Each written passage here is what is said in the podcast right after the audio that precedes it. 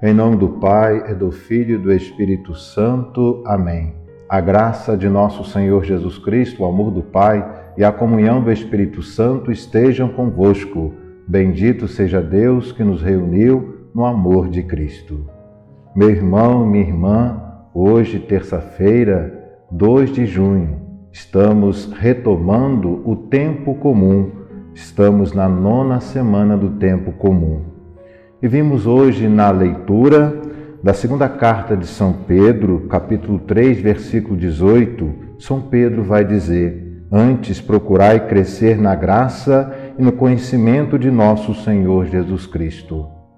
Esse versículo nos ajuda muito a continuar a nossa vivência da fé nesse tempo comum que não é menos importante do que o tempo da Páscoa, do que o tempo do Advento, o tempo da Quaresma. O tempo comum é tempo também de conversão, de buscar essa profunda intimidade com o Senhor. Foi isso que o apóstolo Pedro disse: antes procurai crescer na graça e no conhecimento de nosso Senhor Jesus Cristo. Que nós possamos conhecer Jesus Cristo nessa intimidade da oração, na vivência do Evangelho, na meditação do Evangelho, para que esse conhecimento de nosso Senhor Jesus Cristo possa cada dia mais ser aprofundado. Se deixamos de crescer no conhecimento e na graça de nosso Senhor Jesus Cristo, nós vamos regredir na vida espiritual. E no Evangelho de São Marcos, capítulo 12, versículo 17, nós vemos dizendo: Então Jesus disse: Dai, pois, a César o que é de César e a Deus o que é de Deus. Essa resposta dada aos fariseus, aos mestres da lei, que interrogaram a Jesus se era lícito é, pagar o imposto a César, Jesus respondeu de uma forma belíssima: Dai a Deus o que é de Deus e a César o que é de César. Essa resposta mostra o nosso compromisso com Deus e também com a sociedade, enquanto cristãos e cidadãos. Estamos no mundo, estamos na sociedade.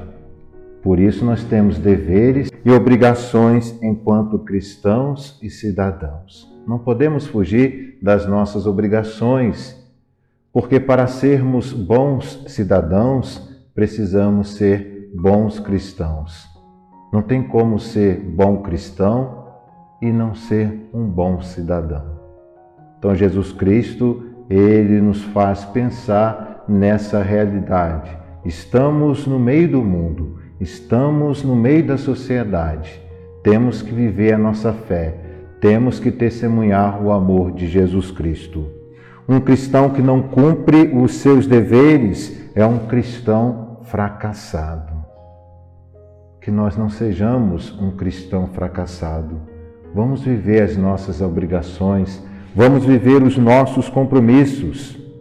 Tenhamos sempre essa preocupação de sermos bons cristãos.